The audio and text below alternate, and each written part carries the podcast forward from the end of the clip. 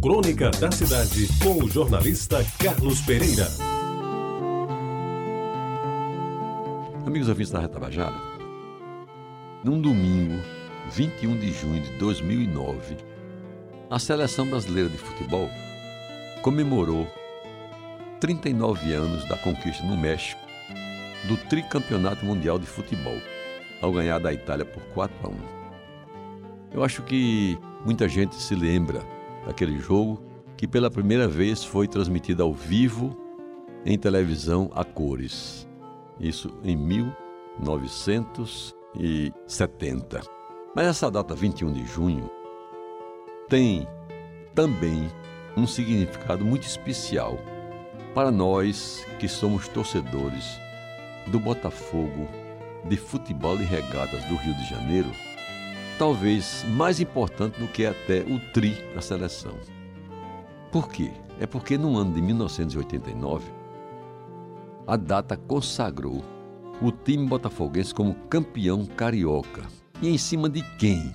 Imagine, só podia ser em cima do Flamengo, é claro. E eu que vi o jogo pela televisão, aproveito hoje para recontar a história daquela noite que para mim ficou inesquecível. Por quê? Porque o último título de campeão carioca do Botafogo havia sido conquistado em junho de 1968, numa tarde memorável em que enfiamos 4 a 0 no todo-poderoso então Vasco da Gama, com direito a olé e show de bola. Depois disso, foram intermináveis 21 anos de jejum, período em que o clube atravessou crises políticas, financeiras e técnicas. Pois bem, amigos ouvintes da Bajara, na noite de 21 de junho de 1989, o Maracanã recebeu um numeroso público, mas não tão grande quanto o do jogo final de 68. Era mais uma decisão de campeonato. O jogo foi contra o Flamengo e o Glorioso obteve uma vitória histórica. O placar foi de 1 a 0 e o gol foi de Maurício, até hoje lembrado pelos botafoguenses. Lembra, Pires? Eu não estava no Maracanã, ao lado dos quase 70 mil espectadores, divididos meio a meio, segundo os estatísticos de plantão.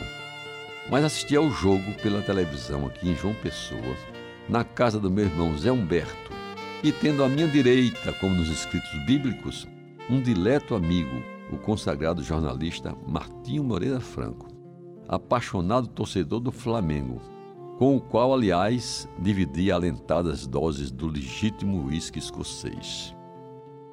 Pois bem, amigos ouvintes, o gol do título, feito por Maurício, que ainda hoje é homenageado pelo feito, nasceu de uma jogada quase perdida no segundo tempo.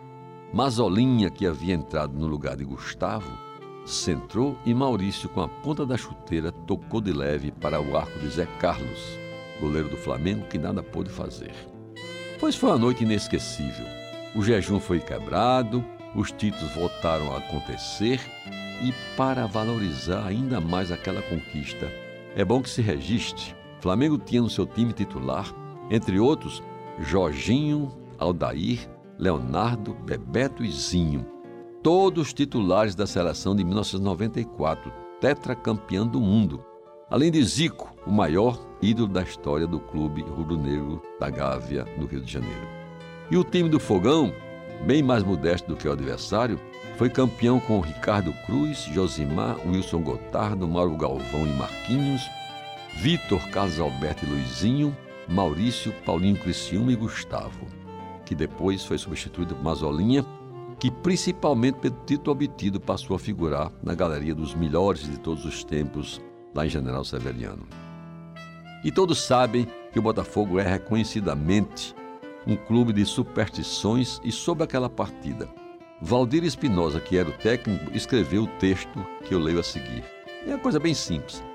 Durante todo o Campeonato Estadual do Rio de Janeiro de 1989, em todas as pré-eleições realizadas antes dos jogos, o Luizinho, meio-campo titular daquele time, comparecia vestindo uma camisa do Napoli, que ele tinha ganhado de Maradona.